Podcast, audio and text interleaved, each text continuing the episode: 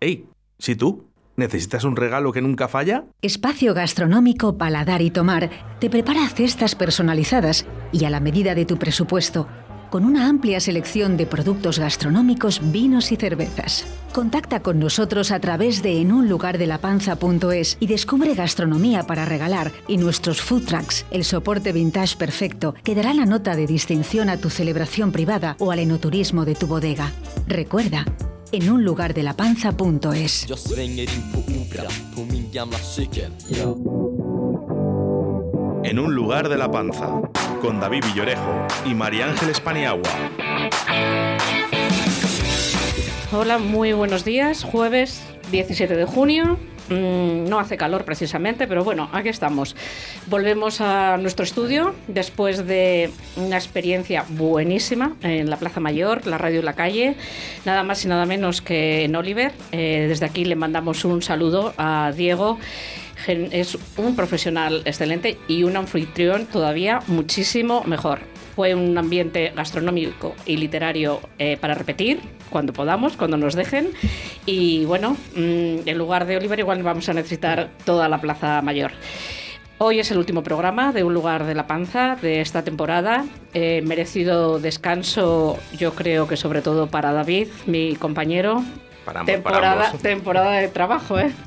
Sí, eh, como bien dices, eh, no nos podíamos haber visto en otra mejor. La semana pasada, tu parte literaria con la Feria del Libro en la Plaza Mayor, la parte vinícola y gastronómica con, con Oliver y, y, como dices, con unos invitados pues estupendos. Espera, antes de que presentes a los invitados, quiero un aplauso y un muchísimas gracias a Óscar Arratia, el técnico que se desplazó hasta la, hasta la Plaza Mayor. Tuvo que hacer muchísimas horas el día anterior, montaje, desmontaje, después de que terminó todo. Eh, muchísimas gracias, Óscar. Sé que te lo pasaste bien, pero fue muchísimo trabajo. Pues venga, vamos ahí. Venga. Muchas gracias, Oscar. Como bien dices, último programa de la temporada, volveremos en, en septiembre y, y yo creo que es una buena forma de despedir esta primera edición radiofónica de, de La Panza, dando aún más protagonismo, si cabe, a uno de los pilares fundamentales de, de este aperitivo, que es, que es el vino. Eh, hace tres programas hicimos una avanzadilla con una cata a ciegas, eh, una botella envuelta en albal. eh, mm, con esperanza de hacer lo que vamos a hacer eh, precisamente hoy, que es eh, eso, una cata a ciegas eh, con tres fenómenos que tenemos aquí en el estudio y que paso ya a presentar. Eh, Barco de Corneta, Félix Crespo, buenos días. Hola, buenos días, David. Manu, Canta la Piedra, de Canta la Piedra Viticultores, buenos días. Muy buenas. ¿Qué tal? Y le tuvimos hace dos programas vía telefónica, no pudo venir. eh, Fernando eh, Ortiz de Territorio Lutier, buenos días. ¿Qué tal? Buenos días. Bienvenidos.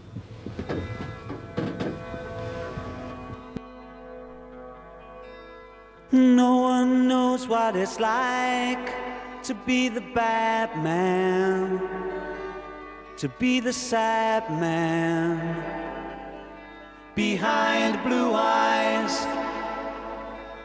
No one knows what it's like to be hated, to be faded, to telling only lies. But my dreams, they aren't as empty as my conscience seems. Bueno, se me ha olvidado decir a, a dos de los invitados que no podían dar ninguna pista sobre las canciones, cuál había solicitado cada, cada uno para continuar el juego que nos traemos tú y yo, pero creo que, que te habrás dado cuenta. ¿No, no te has No me mirando para abajo? Estaba, estaba intentando concentrarme porque estaba pensando. Digo yo que por ser el último programa me lo podían haber puesto un poco más facilito. Yo creo que es el día más difícil de todos. Me lo, sí, Eh, lo voy a hacer a Venga. Pito Pito Gorgorito. Bueno, pues voy a ir por orden de colocación. ¿Tuya? Sí. Uy, Venga. Lo tenías que haber, lo tenías que haber hecho antes, lo de pito, pito, corgorito. ¿Verdad? Normalmente no acierta nunca. bueno, pues muchas gracias, Manu, porque nunca acierto la primera. Nunca. O sea, ya al final es por descarte. Muchas gracias. Mira, los aplausos. Nos ponemos en, en situación para que los oyentes se hagan una idea de cómo tenemos hoy la, la mesa del estudio llenas de, de botellas, de copas, escupideras, pues con poquito espacio. Eh, tenemos tres botellas vistas eh, de las bodegas de, de nuestros invitados. De esas hablaremos, pero no las vamos a catar. Y tres botellas envueltas en, en papel albal, ya descorchadas, pues para, para no dar ninguna pista a nuestros invitados. Y, y bueno, los aficionados al, al mundo del vino ya sabrán la razón por, por la que traemos a una cata a ciegas a, a Félix y a Manu, pero para el resto de oyentes les tenemos que explicar que hace dos años, en 2019, ambos lograron el segundo puesto en, en la que probablemente sea la, la cata a ciegas por parejas pues más, más conocida de, de este país, eh, la de Vila Viniteca. Un segundo premio eh, dotado con 7.000 euros que se llevaron Félix y, Manu. Y empezamos, vamos a empezar si te parece por ahí, Félix. Explica a los oyentes qué es Vila Viniteca eh, y por qué su cata de parejas es eh, tan conocida en el mundo del vino en nuestro país y, qué premios ofrece a los ganadores. Bueno, pues Vila Viniteca es una, una distribuidora de vinos de calidad. Yo creo que seguramente sea la, la más grande centrándose en lo que es vinos de media y alta gama.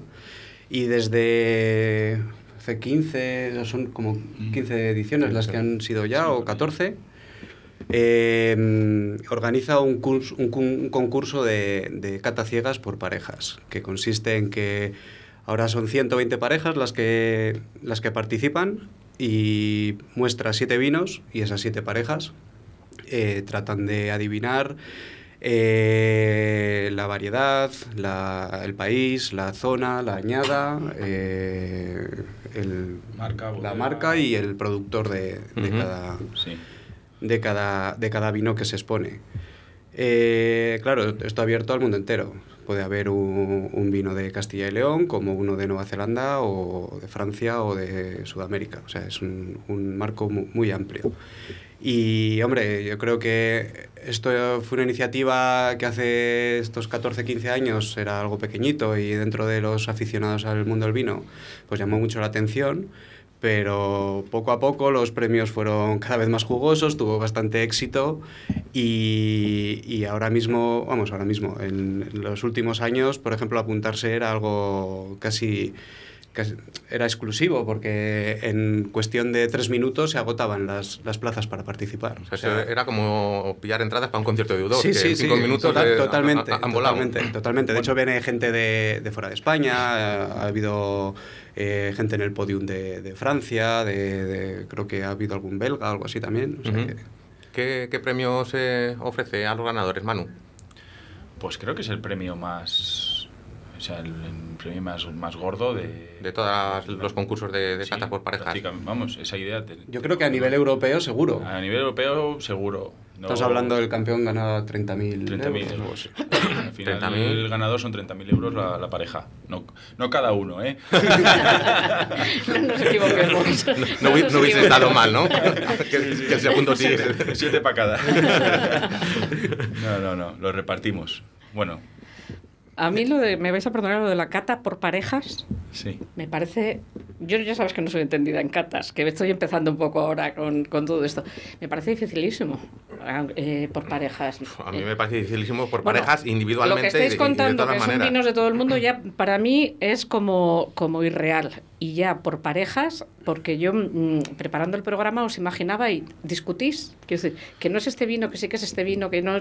Bueno, eh, Hombre, yo- quizás, yo- quizás también sea una, una ventaja el, el contar con el punto de vista del otro, ¿no? Es decir, que, que te aporta algo Sí, que, que sí. tú no has sacado, que... Luego tiene mucho que no sé. ver también, o influye mucho eh, la forma de ser o la personalidad de, de- de la- de- los que conjuntan la pareja. O sea, si, evidentemente, si eres una pareja que cada uno es muy mm, muy bruto, digamos, muy a lo suyo y no, Sí, que- no, no acepta. que- al final no necesitas a la otra persona y tienes que eh, abrir los oídos y, y, Claro. y ver. Y muchas veces, de hecho, te ayuda a, a- incluso a que tú estás catando algo y de repente te dice un compa- el compañero tal y hace algo clic en tu, en tu, Te cambia el en punto tu de cabeza vista. y dices, hostia, a lo mejor, eh, vale. Y, y bueno, es, es, por un lado es complejo trabajar eh, dos personas en, en- en la cata, pero, pero bueno. yo Sí, creo que sa- sabiendo escuchar, pues al final eh, son te dos. puede aportar, ¿no? El, eh, Y también hay más amplitud de conocimiento. Es decir, que hay cosas que ha probado uno, cosas que, por ejemplo, si uno dice, "Os- esto lo he probado seguro, o esto lo sé lo que es, y, y la pareja no, no tiene mucha idea o está un poco perdido en ese momento, pues al final te dejas llevar por lo que, por lo que el otro dice, porque Como mucho haces de abogado del diablo. Pones- lo que haces es ponerle en duda para Sí. ver si está realmente seguro Claro, o algo así. dice, Pero vamos, hay que partir de que la cata ciegas eh, en sí misma es, Es algo complicadísimo y en el cual hay un gran factor de suerte, o sea, y hay que tenerlo claro. O sea, eh, creo que hay muy poca gente en el mundo preparada para coger, catar un vino y estar completamente seguro de, no, esto es un Riesling de Alsacia. O, eso es muy, muy, muy Está bien que complicado. los pongas en antecedentes para, Sí, para, para- para para la- de pata de hoy. Ahora, ahora vamos con, con el primer vino de los que hemos abierto. Eh, ya les adelanto a los oyentes que es, que es un blanco. Eh, Fernando, imagino que tú, eh, catas a ciegas, ha- hayas hecho muchas, pero no sé si alguna vez te has planteado el participar en un concurso tipo Vilavi Viniteca o... No, Bueno, la, la verdad que no. Sí que tengo un amigo que está estudiando Master of Wine y siempre me decía, oye, ¿por qué no nos apuntamos ahí a, a la cata esta de tal? Yo la verdad que me considero bastante torpe para estas cosas. Eh, si acaso lo que sí que me gusta, la verdad, es disfrutar y sobre todo la humildad que te proporcionan las catas a ciegas, esa, esa sensación de no tener ni idea, de darte cuenta de que estás eh, empezando, aunque yo estado la vida en esto, y que y lo que más me, me, me las catas a ciegas es un poco ese punto de vista neutral de muchas veces que, que somos eh, incapaces de darnos cuenta de la belleza de un vino solamente viendo la etiqueta, ¿no? Hay vinos bellísimos que es- no son nada famosos y como hay, hay grandísimos vinos, como nos pasa muchas veces en Cata Ciega, que son famosísimos y que, y que luego en la Cata Ciega se, se desploman, ¿no? Directamente. Claro, la- las influencias externas, bien sea porque veas la etiqueta o bien sea porque alguien te está diciendo este vino es una pasada, no sé qué, ya vas condicionado ¿no? a, Exactamente. a que te tiene que gustar. vamos. Sí, sí, sí. La- la- el típico, eh, como dirían los de. eh, el típico cuñadismo, ¿no? Que te saca la botella grandiosa de no sé qué y claro, tienes que decir que está buena, aunque. Aunque pienses que no tanto. Estamos probando, como digo, un, un blanco. Eh, Félix Manu, si ahora mismo estuvieseis en la cata de Vila Viniteca, ¿qué estaríais comentando de... eh, Lo que has dicho tú, que es blanco. ¿Qué blanco? Estaríamos diciendo. Estaríamos ahí "Ya- ya todavía. estamos jodidos. Menos mal que las copas no eran O sea, negras. que además de nariz tenéis ojos. Sí, sí, sí, sí, sí, menos mal. Bueno, hay, hay una cata que es a ciegas a ciegas, que es con copas negras, que tú no ves ni siquiera que es blanco. No es el caso de, de Vila Sí. Viniteca, pero es la, la cata básica. Es decir, es eh, tinto, rosado, blanco. Sí, sí, sí. Y te, y te puedes llevar sorpresas, de hecho. porque- No sé, hombre, yo es, lo que haríamos sería un poco intentar el, el método, digamos, de cuando catas a ciegas es empezar a desnudar el vino, ¿no? Empezar a analizar, a buscar aromas, cosas que, que te lleven a ti a una zona, por ejemplo, pues yo aquí siento que hay algo de algo de cálido y, y algo cálido que no sabes si achacarlo a que es una zona cálida o que a lo mejor es un vino que es maduro o viendo que el color el color que tiene Sí, que ya tiene un posiblemente es que tenga, ya tiene ya tiene ciertos años entonces con esto empiezas a jugar a hablar a, Y vas a- a- a ir buscando matices Eliminando zonas, quizás, ¿no? y vas si- eliminando zonas pues por ejemplo Nos habéis pillado en baja forma, ¿eh? De todas maneras. Porque con esto de, con esto de la pandemia, No te preocupes, que, es que... que si, que si falláis no vamos a decir que vino y ya. no no vamos a fallar seguro tenlo claro Bueno, si está, si está sin el papel hablar ya, hostia. bueno, lo primero, eh, ¿os está gustando o no? Que al, fi- al final es lo... Sí, a mí no es el estilo de vino que me, tampoco, que me enamore eh, por este punto de calor, me falta un poco de, de acidez, Ujú. pero me da la sensación de que, de que ha hecho o todo el vino o parte fermentación maloláctica, lo que le resta acidez y a lo mejor le da un po- toque de untuoso de más. más untuoso, ¿no? De. Está pero marcado por bueno, la es un vino, sí, marcado por la madera, pero yo creo que es un vino. A ver, que su inicio está bien hecho. Eh, Sí, eso ahora, luego. si me dices que este es un vino del 2019, a lo mejor te digo Te sorprende más. me sorprende. Si me dices que es un 16, un 15 o algo así, Ujú. pues bueno, me cuadra. Bueno, mira, aquí Fernando, que, que se caracteriza, eh, su seña de identidad son los tintos, pero luego hablaremos que se meten muchos fregados. ¿Qué te parece? ¿Coincides más o menos con la nota de cata de, de Sí, bueno, eh, sí, sí, la verdad que sí. Me parece que hay algo ahí, sobre todo esa sensación un poco más glicérica, ¿no? Que te aporta ahí una sensación de densidad. Me gusta también ese perfil un poco ahí que tiene una particular, una sensación ahí de humedad, un poco, pero el rollo humedad, eh, o o sea, rollo mineral, ¿sabes? No, no es una humedad de, de defecto, sino es una sensación como... De tierra mojada. Exactamente, que me recuerda ahí esas sensaciones también. Yo, es que yo lo de tierra mojada y, sí, y sí, me no. está señalando David porque yo estoy poniendo unas Si caras. normalmente dices que, que aprendes conmigo, que no tengo ni idea, pues imagínate hoy con esto. El, el- el olor de tierra mojada, que no sé si sabéis que no. El, el olor de tierra mojada que nosotros reconocemos no es una, un olor real de la tierra, sino es una, está producido por unas, unas bacterias que producen un, un compuesto que se llama geosmina. Y ese- esa geosmina es el que nos huele a, a tierra mojada. Es Yo como es yo en la parte literaria la tierra mojada se llama petricor. Petricor. Sí, así. se llama así. Entonces, bueno, Ajá. es un olor, pues estos días antes de que empezase a llover, que te va llegando, pero yo mm, sacar ese aroma del vino, Claro. pues bueno, igual dentro de 20 años. Pa- para la temporada que viene lo tienes, lo tienes. Lo dominado. tengo conseguido. Pues es una cuestión de ejercicio, ¿eh? No, Realmente. ya, ya, ya. Muchas veces, yo, joder, cuando, cuando empiezas en esto del vino y te pones a leer, una de las preguntas que siempre sale es: ¿el catador nace o se hace? Y yo creo que hay gente que igual tiene más capacidad, eh, más predisposición o, una nariz un poco más fina y es capaz de llegar a unos matices que otra gente no llega, pero hay una parte enorme de ejercicio, o sea, de Claro. ejercicio de, de hacer memoria en aquello que tú hueles, que en, en prestar atención a nosotros. Al final, yo, bueno, todos, todos los elaboradores de vino, seguramente, los catadores, la gente que le gusta, lo huele todo. O sea, pero absolutamente todo. Vas por la calle, pa- pasas al lado de un árbol y dices, hostia, huele, huele a, a la flor de la, de la acacia, o, o huele a quemado, huele, huele a la brea de la obra que están haciendo. O has sea, comido macarrones. o has comido macarrones, o, o- o sales de un restaurante donde huele la, donde la cocina tiene malas Mejor cuando hay que ir, este. Mejor cuando comen macarrones que alubias.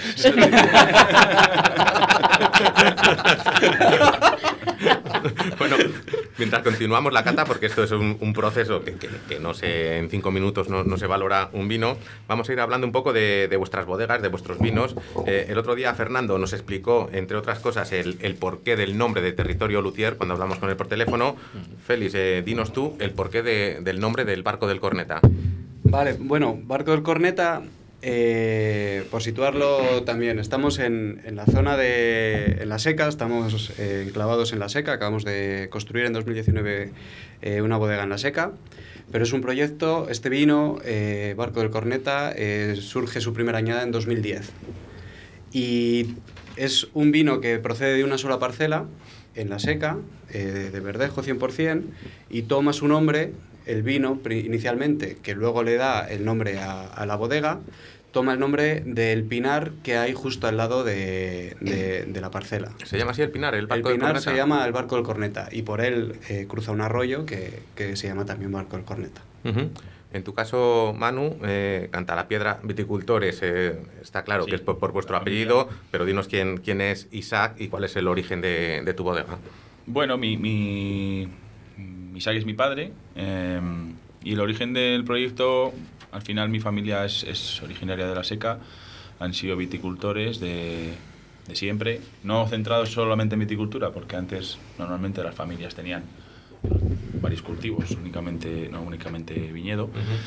Y mi abuelo plantó su, su primer majuelo, que es como llamamos allí, llamamos allí viñedo, no puedes decir. eh, Majuelo. eh, Es más bonito majuelo que con. Sí, sí, sí. Sí, Nosotros todos más. los vinos parcelarios, de hecho, le ponemos majuelo y el nombre de la, de la parcela.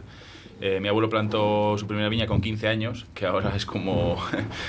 no, no- no encaja, digamos, ves a los Eso, niños de ahora, 15 eso años. sería explotación laboral. Sí, sí, sí. Y en el 49 plantó su, su primera viña. Ya trabajaba en el campo con su familia, pero bueno, digamos que ya ahí fue cuando, cuando plantó su, su- su viña propia. Y, y al final, bueno, eh, se, dedicó a, se ha dedicado a la viticultura, se dedicó toda su vida.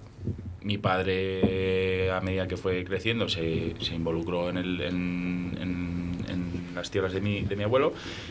Y sí que fue mi padre el que se centró más en el tema del, del viñedo, porque veía que, que iba a ser el futuro de la zona y porque al final antes el viñedo se ponía realmente donde no daba otra cosa. O sea, no era, Sí, las tierras menos no era lo que daba dinero, eh, era lo que menos dinero daba. Y entonces las, las, las tierras eh, malas, digamos, malas para otros cultivos, Sí. pero mejores para el viñedo, pues es donde se ponían esos majuelos. Y, y bueno, mi padre se centró más en la viticultura y, y en 2014 yo acabé de estudiar y decidimos... ¿Y cómo surge en ti la vocación por ser enólogo? ¿Cuándo y cómo? Yo estuve tocando muchos palos. Eh, ¿Tú te das cuenta que todos los que pasan por aquí? yo he empezado tres o cuatro carreras. Bueno, Ah, bueno. Así que empecé. Yo iba a ser pianista. En Bueno. origen. Eh, Estuve tocando el piano desde los 6 años, 5 o 6 años a los 21. Estudiando en el Conservatorio Superior de... Bueno, eras buen estudiante por lo menos, porque no, no, por, no. Eso, por eso dejé la música. por eso dejé la música y me dediqué a, a la bebida. y, y bueno, eh, al final, eh, por un poco una situación de no saber muy bien por dónde, por dónde tirar, dije, pues vamos a continuar con, con, con los majuelos de la familia y me pareció lo más, digamos, lo, lo, lo, lo- lo- no fue en, en un principio una decisión de pasional, sino fue como lo más, lo más lógico, lo que más Lo sentido que tenías tenía. más cercano, Sí, y de- me voy para porque allá. como no, no tenía muy claro a- a por dónde tirar después de descartar la, la, la baza del- de la música, pues tiré por ahí y, a- y a- al final ha, resultado ser una pasión, vamos... Que no, te has, brutal, que no te has equivocado para nada, No, no, que no, estás no. muy contento de la decisión. No, no, mu- muchísimo. Eh, tú, Félix, también eres enólogo y te uniste al proyecto del barco de corneta en 2016 con la que es eh, tu socia, Bea, que también es enóloga. Eh, Correcto. ¿Cómo repartir las, las tareas? Todo para todos. ¿Todo para todos? Sí. no, a ver, a ver, somos un proyecto, somos una bodega muy pequeña a nivel de volumen. Y estamos, ver, nos repartimos un poco, digamos, las tareas, pues ve a lo mejor se, se centra un poco más en, en lo que conlleva oficina, yo me centro un poco más en, en la técnica en la bodega, pero estamos los dos en todo. O sea, igual vamos a podar, que mañana atendemos a un importador, que recibimos una visita, que estamos embotellando, eh, que estamos eh, haciendo papeles para la Junta de Castilla y León, de todos los trámites que hay que hacer para toda la burocracia que conlleva una Sí, bodega. la- las tareas que toquen en cada momento. cual, con- Sí, o sea, nos lo repartimos, pero, pero estamos los dos en absolutamente en todo. ¿Y quién de los dos ha decidido poner un vino? Cucú cantaba la rana. Bueno, eso fue, eso fue Bea, eso fue Bea. De hecho, estaba puesto antes de que, de que yo llegara. Sí, sí. Yo me uní al proyecto cuando Bea ya... A ver, yo conozco a Bea desde el, desde el, desde el inicio. O sea, nos conocemos antes de, de que ella hiciera vino, incluso. Nos conocimos en la universidad. Eh, pero ella fue en, en 2010 cuando, bueno, oye, he hecho este vino porque hizo la, la primera cosecha de, de- de su parcela y la, la llevó a, a fermentar y a elaborar a una bodega donde ella estaba haciendo prácticas. Empezó con una sola barrica, eh, diciendo, bueno, voy a hacer una prueba de, de- mi viña. Y, y eso dio lugar a, a lo que 10 años después es un proyecto pues, serio del que vivimos varias familias y, y, bueno, y, y- y elaboramos cierto número de botellas.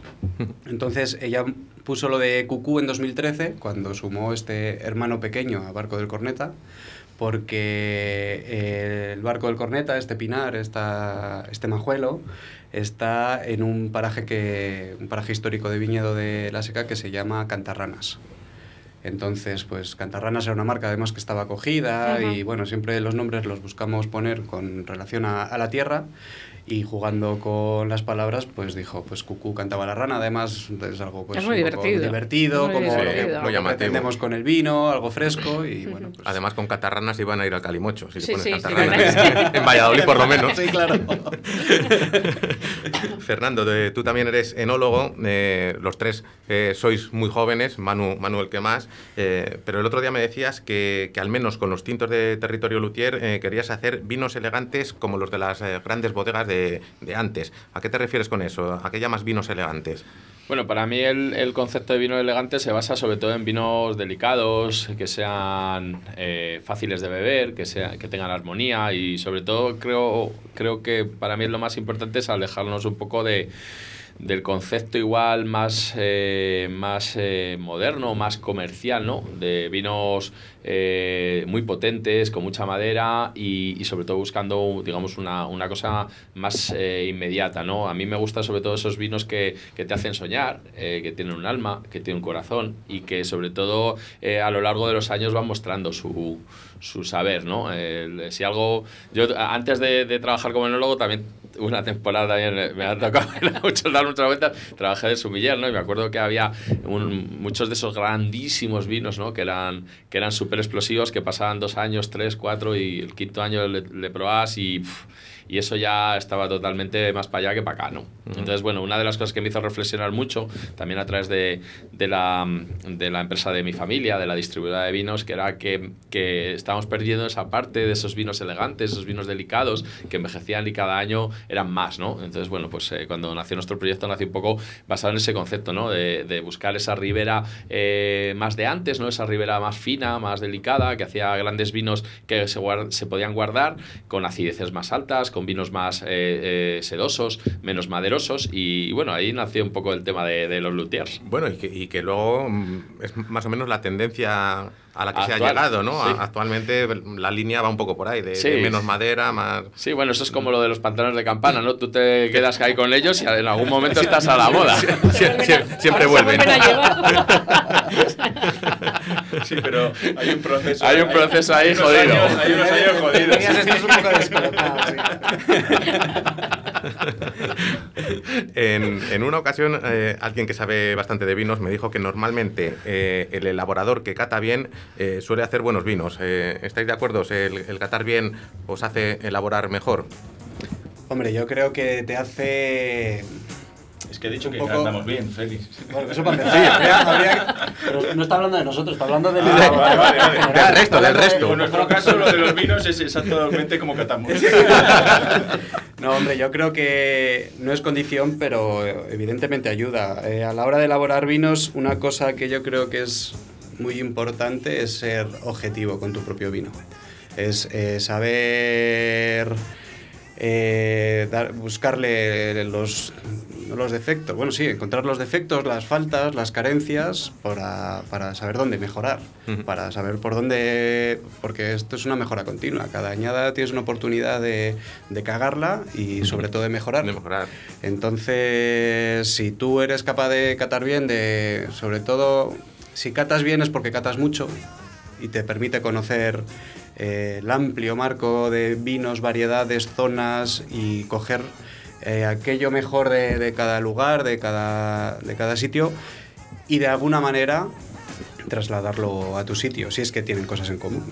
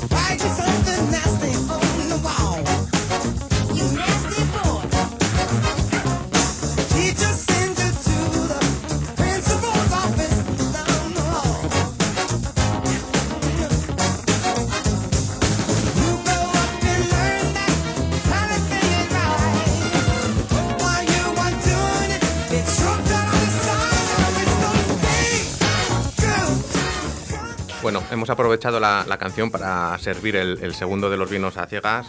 Luego, bueno, pues ya, Luego según avance el programa, vamos diciendo las, las conclusiones. Bueno, Eh, déjame que diga, a ver, que sea cierto. Me voy a ir por Fernando.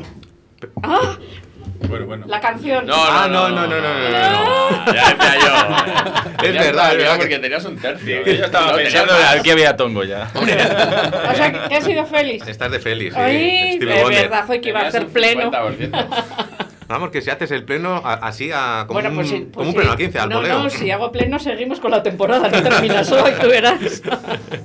Eh, Félix, Manu, ¿cómo se prepara uno para participar en una cata tan importante como la, la que hicisteis? Eh, ¿Cómo se entrena eso? ¿Qué hicisteis eh, en el previo? Pues eh, en grupo, bebiendo mucho y, y hablando mucho con gente.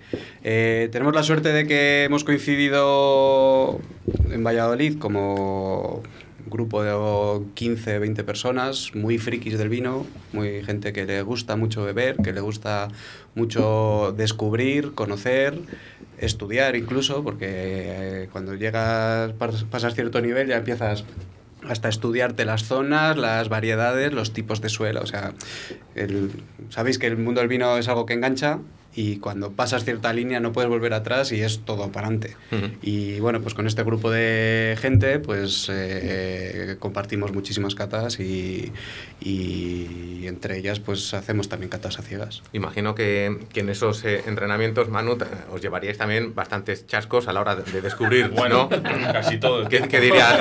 El que piense que- dice, lo voy a abordar cuando vaya a No, no, no. Lo vamos a dejar bien claro dentro de un rato, los chascos que nos queremos llevar.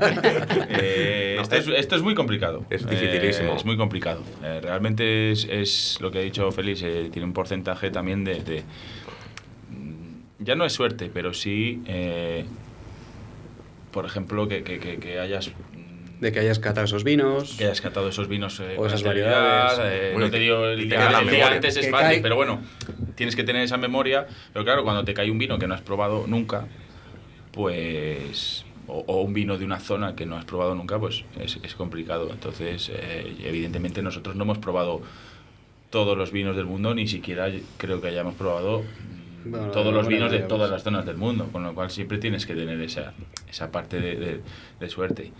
Y, y bueno, eh, nosotros en el caso del concurso, pues sí que, eh, aparte de- de que supimos encontrar esos vinos, pues sí que había algunos vinos que habíamos probado o habíamos probado mm, el vino de un Unos- mismo, mismo de productor, otro, zona, otro, otra, otra, sí, que lleva otra más o la- sea, que tiene un estilo similar, te puedes quedar con el tema de La, par- los la estilos parte de suerte es que caiga un vino que tú en algún momento hayas Y tengas esa- probado esa o- memoria. o hayas Sí. estado cerca. Y luego la, así- parte, la parte buena o la, o que tenemos que poner nosotros es el darte un- cuenta de... Claro, de- claro. Tenéis, A una, ver, tenéis memoria de paladar que es increíble, Claro. porque además me vais a permitir que les recuerde a los oyentes que tenéis que, que, eh, adivinar el año.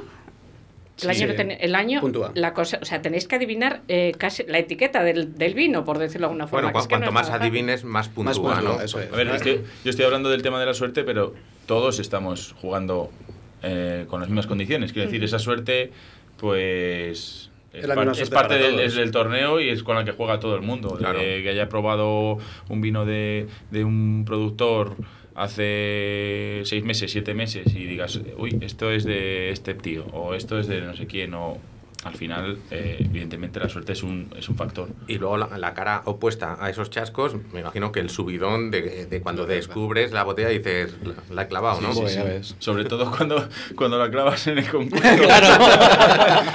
que yo creo, que yo creo que habrá sido la única vez que hemos clavado Tanto vino, tanto, sí, sí. tanto en un vino que fue, es como bueno llegar y besar el santo. Sí, sí. Bueno, eh, llegar y besar el santo, os he leído en, en entrevistas que hicisteis justo después de, de ganar el premio, que el subcampeonato eh, mm, os lo dio sobre todo un vino de Portugal, eh, Collares del 69, Correcto. ¿no? Sí, sí. que me imagino que lo habíais eh, probado antes o habíais o, entrenado antes. Porque- unos dos meses o tres meses antes. So- bueno, hay, hay que decir que todos son vinos del catálogo, ¿no? De, Sí, de Vilaviniteca, sí. que cuántas referencias tiene. Eh, idea. Es cierto que es, todo el mundo, pero no es todo el mundo, o sea, es, es todo el mundo dentro de, de sus... Bueno, él lo anuncia como que puede caer cualquier vino, pero en la práctica siempre pone vinos de su catálogo. que, que- que igualmente es un catálogo que Sí, tendrá no, 200 es- páginas. es un- eh, Pero- no sé, hay muchísimas referencias. Pero no me, sé imagino que, que no clavasteis también la añada, o sí, del 60. Ese vino sí, de ese vino sí. ¿También el año? Ese vino sí porque 69, es que- un vino muy especial. Es un vino que me acuerdo cuando es que me acuerdo el momento en el, el que lo catamos previo al concurso, que pues lo manda- lo catábamos a ciegas. Y, y me acuerdo que hablábamos de esto es un vino con años, esto puede ser Rioja, puede ser, vamos, un vino de, incluso nos íbamos un poco a Burdeos, pero tenía una frescura diferente, una tensión que, que- que no, que no se ve en Rioja, unas, un- un- una acidez en ese momento estábamos súper descolocados, y, y habla, pero lo situábamos en esto, en un Rioja Viejo o en algo Sí, incluso sí, en sí. Burdeos y tal. Y, y cuando lo destapamos, y, o sea, era un vino que no conocíamos, lo descubrimos, eh, es- yo por lo sí, menos lo lo descubrimos ese día. año, ese mismo... Ese, Y era esos- como el Colares, una zona de Portugal que no conocíamos, una, una variedad de la que nunca nos vamos a olvidar, y del año 1969. Pero había eh, particip- podían haber participado del 68 y del 70 y pico. Por ejemplo, ¿no? podrían haber- sí, Ah, podría, podría haber sucedido, claro que sí. El caso es que en el momento de, además esto fue en la final, eh, cuando estábamos catando, tal, pues, pues oye, pues empiezas, ¿y esto? ¿Qué, qué puede ser? O, eh, ¿Tiene años? Sí, no, sí, tiene años, venga, va. Eh, un Rioja, Sí, un sí, sí. tempranillo, No, aparte- eh, pega un poco para este, porque tú- no, al final lo partes entre, en tu cabeza, entre los vinos que dan a Pinot Noir y los vinos que dan a, a Cabernet, un poco esta, esta dicotomía de Borgoña-Burdeos, ¿no? Un poco de estilos. Bueno, pues un poco más hacia Burdeos y tal. Y, y- y hubo un momento que, que estábamos cantando y hubo un clic que era como, oye, ¿tú no te acuerdas del... Del que probamos, porque este estábamos con la este?". misma- estábamos con la el misma mecánica en la cabeza, la el misma mismo mecánica. discurso. Y, y bueno, me acuerdo que estábamos hablando de, venga, el triple, tío, tira, Bueno, claro. ponemos. Es que, es nos que tiramos así, el triple. nos la jugamos es desde que aquí. también hay que jugarse triples. Claro. Esto dices que porque hemos puesto 69. Al final, nosotros era el vino que habíamos probado. Eh, teníamos claro que era un vino más que tenía que rondar por, por Sí, de, esa, de por- esa edad. por la añada. Y dijimos, bueno, pues Nos la jugamos vamos y a poner el que nosotros hemos probado porque ponemos- realmente nos ha recordado muchísimo aquel vino. No tenía para nosotros sentido poner otro año que no habíamos probado. O sea, Ya. la- la- al final la conexión que nos llevó a eso dijimos, pues Sí. mm, lo lógico es que De pongamos hecho, fue muy gracioso añada. porque cuando destaparon los vinos durante el concurso, eh, lo primero, antes de destapar la marca, dijeron que era un vino de, de 1969. Y nosotros estábamos celebrando. Solo por haber aceptado el año ya valía. Claro, porque, porque sabíamos que es que no podía ser otro. Vamos, que... Y ya cuando dijeron Portugal, pues nada, ahí saltando de alegría que estábamos. Fernando, eh, los vinos de, de Manu y Félix yo los conozco de- desde hace tiempo, pero los tuyos los he conocido hace, hace muy poquito, hace apenas 15 días. Y aunque tu seña de identidad, como decíamos antes, son los tintos, eh, decía al principio que te metes en todos los charcos. Haces blancos, haces eh, mm, con velo de flor, cemento, tinajas. Después de, los tintos, espumosos. Después de los tintos, mm, ¿con cuál del resto de elaboraciones te sientes más satisfecho de las que haces? Eh, Bueno, eh, la verdad que no sé, que es como un poco como tus hijos, ¿no? ¿Con cuál te quedas? Pues la verdad que no sabes nunca. Pero bueno, me gustan. eh, Yo soy especial fan igual de los claretes.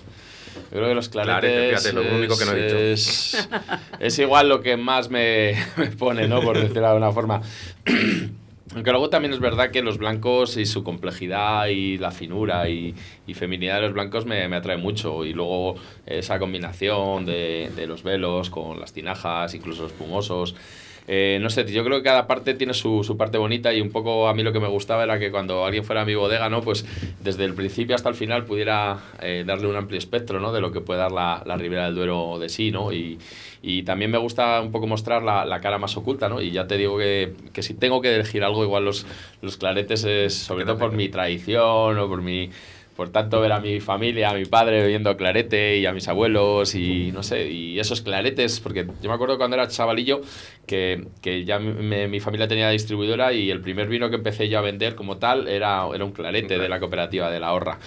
Y a mí me, fascinaba ese clarete. Y yo decía, pero que esto, esto cómo no- la gente no se lo toma aquí a litros, porque es que está buenísimo. Es que es perfecto, el Perfecto. clarete es de trago largo, es fresco, tiene normalmente buena acidez, o sea, realmente es un vino que se ha quedado en medio de la dicotomía blanco-tinto. Lo hemos hablado Pero- en varios programas cuando vinieron Sí, aquí los pero- de Cigales, Jesús Pilar y tal. decir, pero tiene- nos gusta a todos, pero nadie luego lo, lo pedimos en, en las barras o se pide menos. yo creo que tiene su momento. Igual, igual se quedó ligado un poco a esta imagen cuando llega la gente joven y siempre ve a la gente mayor y no quiere lo que la, la- lo que la gente mayor hace, ¿no? Y, y en los pueblos la gente mayor, eh, mi pueblo por lo toma menos, la clarete. gente bebía clarete. Pues Y es como, si es lo que beben los mayores, pues igual yo no, no, no es lo mío. Igual viene por ahí. Decías también eh, el otro día, Fernando, que, que trabajabas de forma biodinámica eh, en la viña, en la bodega. Cuenta a los oyentes qué es eso, que lo dejamos ahí un poquito pendiente. Bueno, hoy que- nos que- hemos levantado a las 6 para hacer el preparado, pero pff, estaba cayendo una un chaparro que, que, vamos, no hemos podido al final. Eh, bueno, eh, nosotros utilizamos diversas técnicas, no, solo, no somos 100% biodinámicos, ni 100% ecológicos, ni 100% nada, porque a mí me parece que la vida es tan compleja que, que ser talibán de algo es, es quitarte al final eh, maneras de pensar y maneras de vivir. Pero bueno, sí que utilizamos eh, determinados preparados. ¿Qué es la biodinámica? Pues bueno, sería un poco complicado explicarlo aquí en un programa, pero Igual a la gente lo que más le suena es lo, de- lo del cuerno de vaca, pero Sí. la biodinámica va más allá, ¿no? El- Bueno, yo creo que al final la biodinámica es lo que hemos vivido toda nuestra vida, ¿no? Lo que han vivido nuestros abuelos con las fases lunares, lo que ha vivido la gente que siente un poco las cosas, porque si algo nos está pasando es que cada vez estamos más alejados de, nuestras sensaciones y de nuestros, eh, digamos, nuestras vivencias que nos ha hecho sobrevivir como especie hasta ahora, ¿no? Entonces creo que la biodinámica también es utilizar un poco pues la- las energías de la Tierra, ¿no? Por decirlo de alguna- forma así un poco mm, más elevada. Pero bueno, yo creo que al final es fijarte un poco en tu entorno, fijarte un poco lo que pasa y utilizar un poco las, los medios naturales que tienes para, para crear algo especial. Y bueno, yo me acuerdo las primeras veces que, eh, que viajamos por el mundo, me acuerdo mucho en una cata en, en Nueva York, que estamos en una cata estas grandes que se montan allí, y había dos vinos en especial eh, que nos estaban llamando la atención mucho, ¿no? Y, y curiosamente al acabar la cata preguntamos, ¿y estos dos vinos no sé qué tal? Y dije, joder, pues los dos son biodinámicos. Y yo, ¿qué coño es eso? ¿Qué es eso? Biodinámico, no sé qué. Y ahí fue cuando empezamos a decir, joder, pues es que algo tendrá, ¿no? Si de una cata tan gigante ha habido dos vinos que nos han eh, marcado y no sé, yo soy muy de dejarte influen o sea, de sentir las cosas y creo que, que algo hay ahí atrás, ¿no? Vosotros dos eh, trabajáis eh, algo en forma biodinámica, ¿no? Como Barco del Corneta y, Nosotros hacemos y Canta la algún, Piedra. algún preparado, sí que depende en al- algún año, en algún momento, sí que pues hemos hecho algún 500. Este año es de 501, de... Bueno, 500 es la caca de vaca, para que la gente lo entienda. es, es- es repartir caca de vaca por una parcela y, y el 501 es repartir sale, eh, polvo de sílice en, en la, la viña para captar un poco más de luz. Bueno, te lo planteas, es algo... Nosotros sí que hacemos alguna cosilla, pero lo tomamos un poco más como complemento que como filosofía. En nuestro algo- caso lo mismo. Al final Igual. sí que tocamos un poco ese tema. eh, hemos usado infusiones de, de hierbas, eh, sí que usamos sílice, para, pero no, no podemos hablar de, de una viticultura biodinámica. O sea, nosotros trabajamos todo en ecológico, eso sí, tanto barco como canta la piedra. Y, y estas otras técnicas pues son un poco complemento de, y también si soy honesto, dependiendo un poquito de, de- de cómo venga el año, del tiempo que tengas para, para hacer eh, estas infusiones, y porque a veces hay años un poquito más cómodos, otros que, Que vas... Al final esto hay que, este- hay que ser honestos, esto es un, esto es un negocio y, y hay años que te puedes, digamos, dedicar un poquito más a, a, estas cosas y otros que, que vas pillado y, y- y- y también si viene el año complicado como este, pues al final tienes que recurrir a lo que a lo que te va a salvar, que es el, no sé, en mi, en- en mi pueblo de toda la vida, pues azufre, azufre y, y, y- y más azufre. Ahí estaba. Azufre. Ahí está. De hecho, de hecho, a mí no me dejan entrar en casa en esta época. Bueno, ahí Porque- estaba, ahí estaba la quinta luna, ¿no? De, de Ismael de, de, de Microbio, ¿no? Que, que él seguía todos los ciclos biodinámicos, que él- él, eh, excepto cuando no podía, ¿no? Y de ahí venía, pues, que hay las cuatro lunas, el creciente, que, bueno, las cuatro lunas, y la quinta luna es cuando, cuando, cuando La- puedes. la- la- de, ahí, de ahí viene el nombre de- del quinta luna de, de Ocean. Anda, mira, no sabía yo eso. Ah, Bueno, a ver, que nos estamos yendo de, de la cataciegas. Estamos ya con el segundo vino que... Amontillado es esto. Amontillado. Puede ser rancio de, Sí, sí. de aquí también, de la Sí, zona rueda. Puede ser también. Claro, yo no, personalmente no los distingo, algunos de otros, ¿eh? o sea, No, no, me, y- me la podéis eh, colar perfectamente. Es, es un, un generoso, Sí, o sea, está claro. Sí, está está claro, claro. pero bueno, la, la zona ya, oxidativo. oxidativo, eso es. Yo, Eh, yo- yo a mí me pide irme a, a nuestra zona por un poco la contundencia. En Boca tiene una estructura que, que lo veo en, en los rancios de, de siempre de aquí de. Rueda. Falta un poco de salinidad, quizá, para Jerez. No sé, es la impresión. Bueno, luego, luego lo descubrimos. eh, Ya he dicho que esto lo vamos a hacer cuando, cuando apaguemos los, los micros. Eh, os, os- os gusta que vuestros vinos participen en catas a ciegas? Sí. Sí. No, no a todos los bodegueros les Depende gusta, de lo ¿eh? que digan, Sí. depende de lo que digan. Yo los pongo. Yo ahora mismo los pongo mucho. Sí. Eh, los intento colar, porque casi siempre que tengo una cata ciegas eh, mm, se suelen involucrar vinos de cierto nivel y me gusta mucho meter y ver cómo se comporta. Cómo se cómo, cómo cómo se comporta ese vino respecto- respecto al resto y sobre Eh. todo porque la cata yo, o sea, va a ser gente que no, que no que te va, te va a lavar el vino o a destrozártelo eh, sin ningún tipo de, de- de- de piedad. De compasión, claro.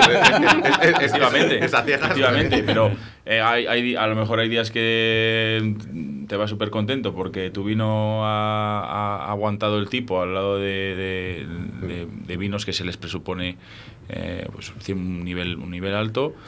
Y otros días pues te vas más, más, más triste porque a la gente no le, ha, no le ha gustado. Pero me gusta, realmente es, para mí es un aprendizaje. eh, dar el vino a ciegas a gente y que la gente lo pruebe con otros vinos a ciegas, eh, para mí es un aprendizaje, me ayuda a ver dónde estoy, me ayuda a, a- a ver qué puedo mejorar, me ayuda también los comentarios que tienen, me ayudan a, a repensar lo que puedo cambiar o lo que no, o, o lo que tengo que mantener también, no solamente es eh, la parte negativa. Mira, eh, según estás hablando, los escritores al principio tenemos como un poco de miedo a los clubes de lectura, porque te van a poner pingando y esto no me ha gustado, esto me ha gustado. Pero yo creo que al final es un aprendizaje, que es necesario Ah, pasar sí, por un club de lectura. Es un poco similar a, a que vuestros vinos vayan a, a catas. Es fundamental que, que os llegue de primera mano lo que se piensa de vuestro vino. ¿Y ¿Alguna vez habéis fallado vuestro vino en una cata ciegas? ¿No lo yo, no- yo no identificado? suelo, yo los, yo los tengo muy, muy, muy clavados, Sí. pero no digo que podría pasarme. Fe- Félix Yo- y Fernando. Yo creo que sí, alguna Sí. vez. Por lo menos no. Sí. Sí, sí, Yo es que sí. bebo mucho en la bodega, entonces los tengo muy metidos.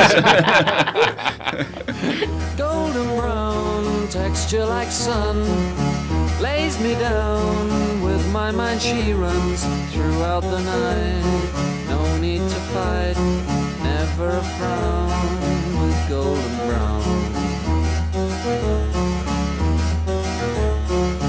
Every time, just like the last, on the ship tied to the mast, to distant lands, takes both my hands, never a frown with golden brown.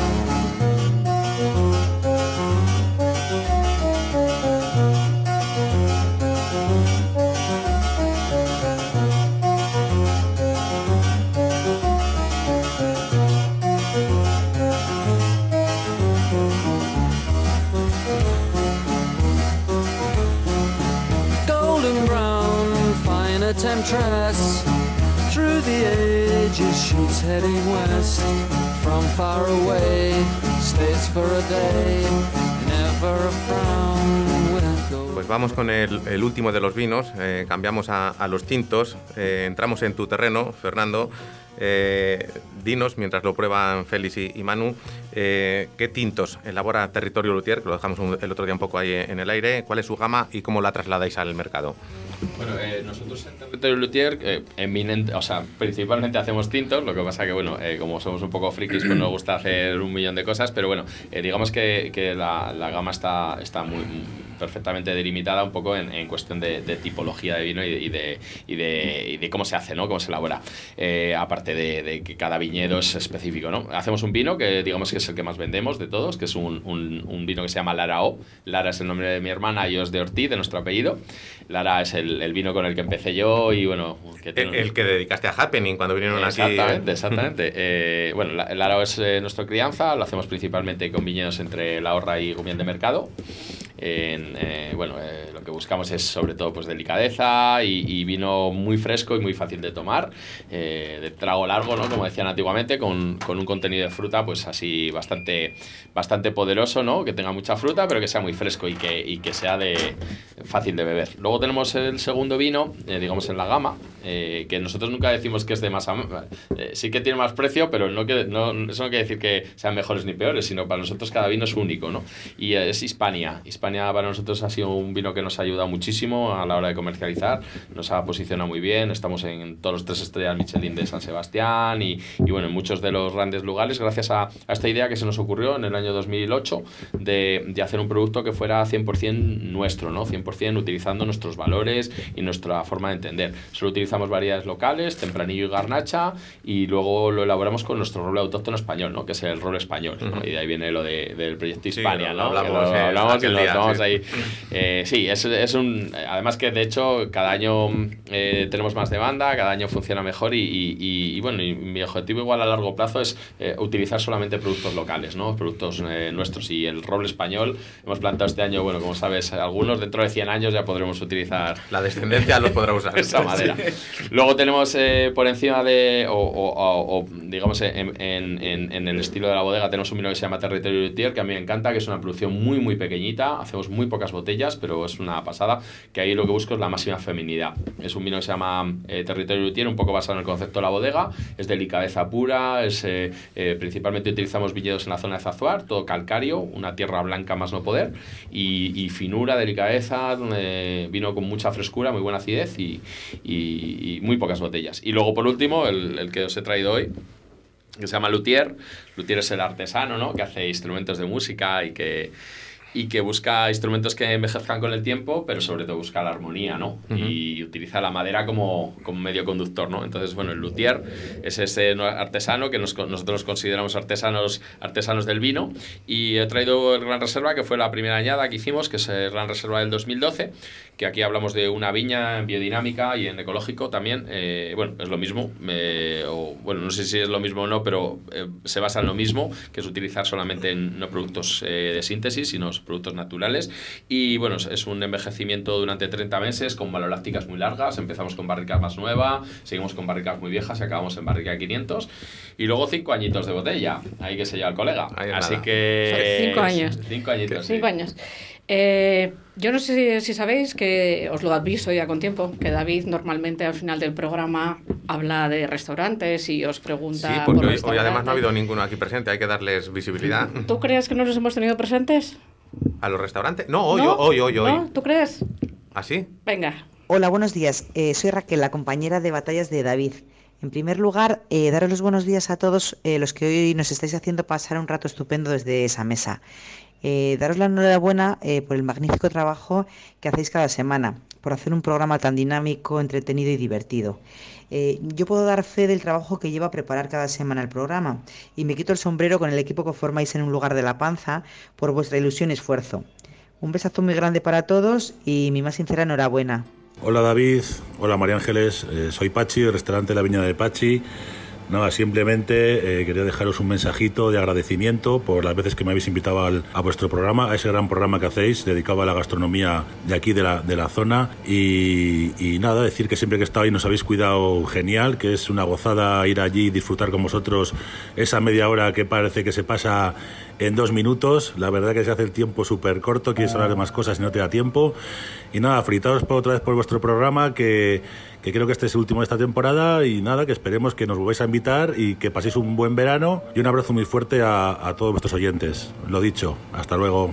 Bueno, querido amigo Billo, que quiero decirte que eres un tío estupendo, que la verdad que no dejas de sorprendernos día a día, que da gusto ir a comer contigo o a cualquier cosita, cualquier cosa grande o pequeña que se haga contigo siempre acaba siendo estupenda.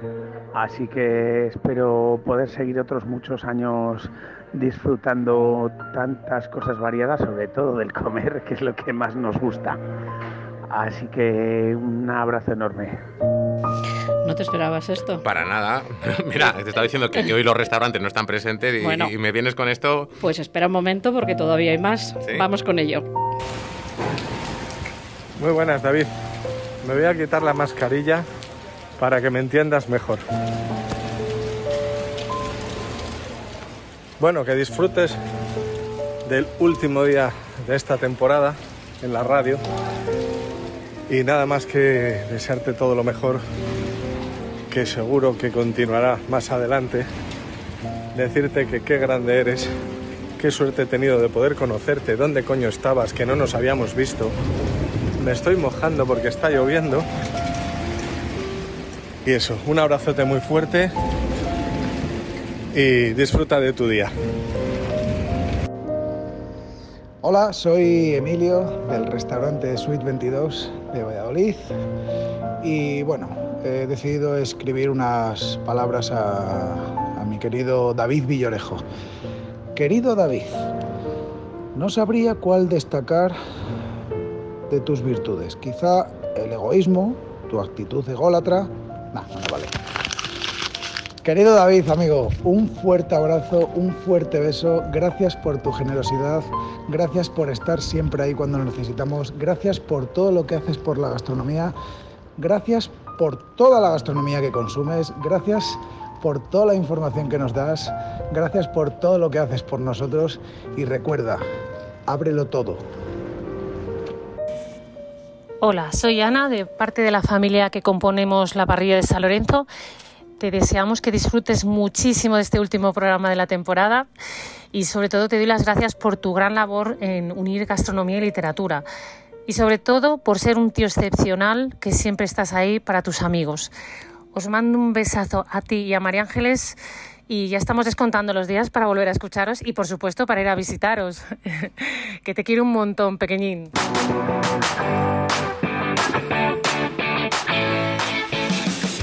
No podían, eh, no podían faltar. Ahora, ¿cómo se sigue? Ah, pues no podían faltar el último día los, los restaurantes Sí, que nos han acompañado durante toda la temporada, que han acudido siempre, que hemos intentado apoyarles en estos momentos tan duros que han tenido. Y bueno, pues han sido mis cómplices, hemos estado ahí poquito a poquito preparándolo y bueno, pues... Uno- unos grandes. Fíjate que ayer comí con, con Ana, de, de la parrilla San Lorenzo, nos fuimos a, a Rivas, que por cierto me dijo que vosotros habíais estado hace poco, en, o, o uno de vosotros. Salamanca. En Salamanca. Sí. nos dio recuerdos Manuel, el bodeguero. Salimos, salimos bien de allí. Y me, y me dijo Ana, "Ce, mm, mañana mm, tengo una sorpresa para ti, pero no te voy a decir cuál es. Eh. Vamos, no me imaginaba para nada que, que- que ibas a, a ser esto, pero bueno, también es verdad que, que, joder, es, eh, te has centrado mucho en mí. Aquí somos dos, es Oscar, que nos ha hecho una temporada estupenda ahí a los mandos y, y- y bueno... mm, Me fastidia restar el protagonismo en este final del programa, que encima os iba a preguntar por, por vuestras bodegas, pero un A placer. ver, eh, eh, a- yo mm, a Oscar le debemos muchísimo, muchísimo, y pero yo no me siento excluida para nada. Yo para mí ha No, sido un- hombre, un, eh, grandísimo, mm. un grandísimo placer eh, iniciar este proyecto contigo, que además este, ellos probablemente no lo sepan. Este proyecto nació durante la pandemia. Y tuvimos claro que en lugar de la panza era un programa de radio. Le tuve que convencer, me costó convencerle, él eh, no, no, no estaba convencido del todo, pero para mí ha sido una experiencia increíble. He conocido a gente que de otra forma no habría conocido, o tal vez sí, no lo sé, como los invitados que tenemos. Eh, me he reído muchísimo, que para mí es fundamental en la vida reírse hasta, hasta no poder más, es la mejor medicina que se puede tener. Y lo- yo te lo quería agradecer porque además... Eh, debo contar a los oyentes que esto empezó que nos repartíamos el trabajo. Entonces, en una- yo hacía parte literaria, no sé qué.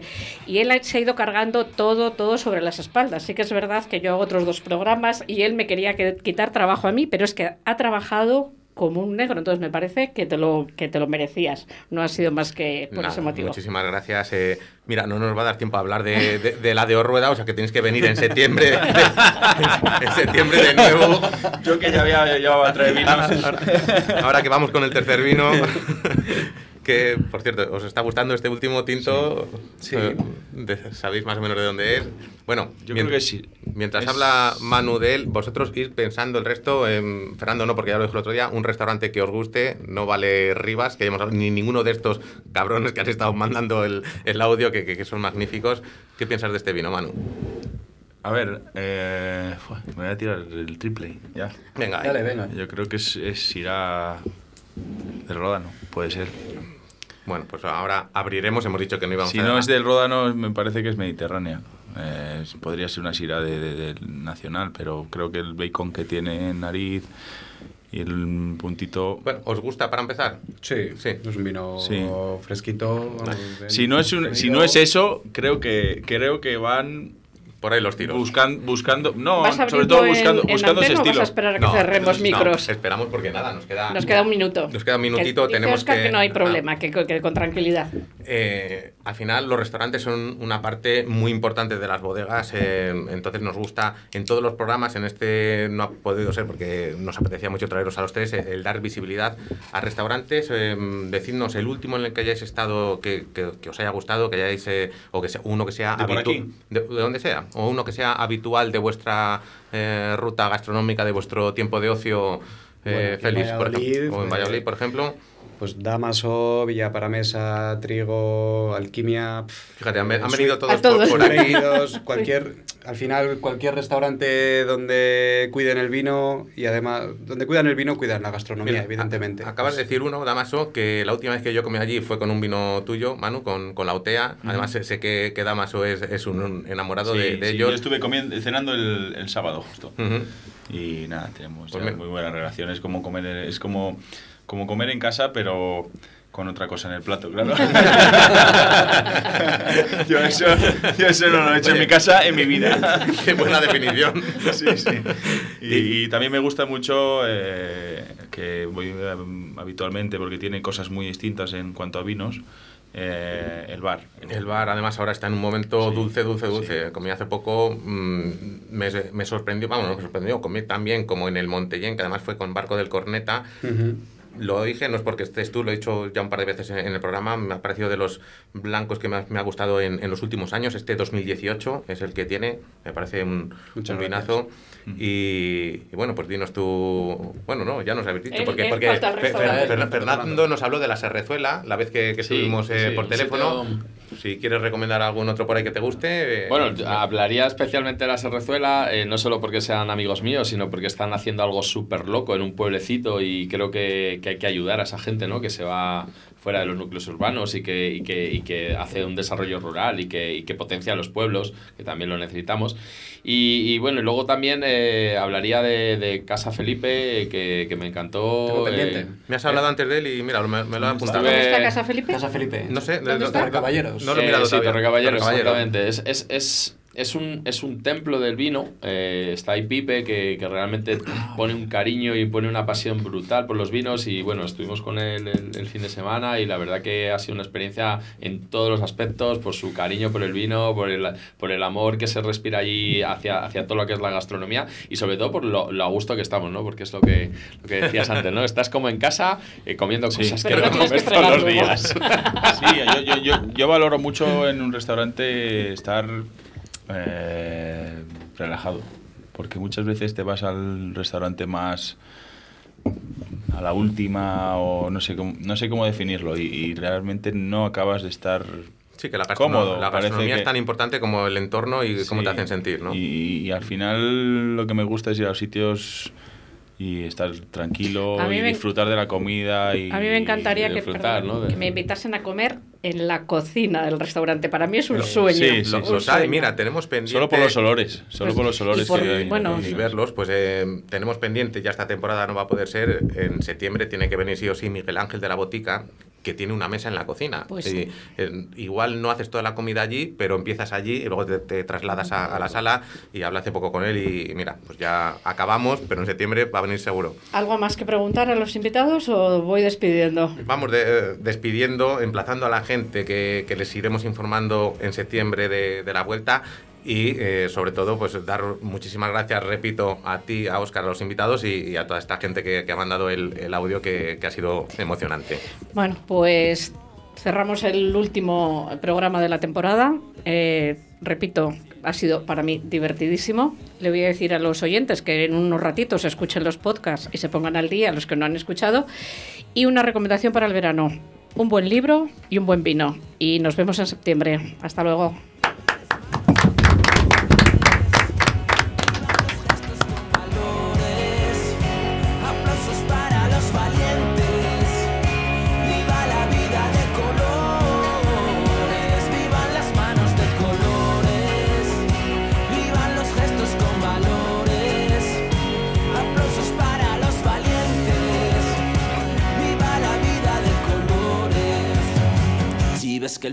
Te congela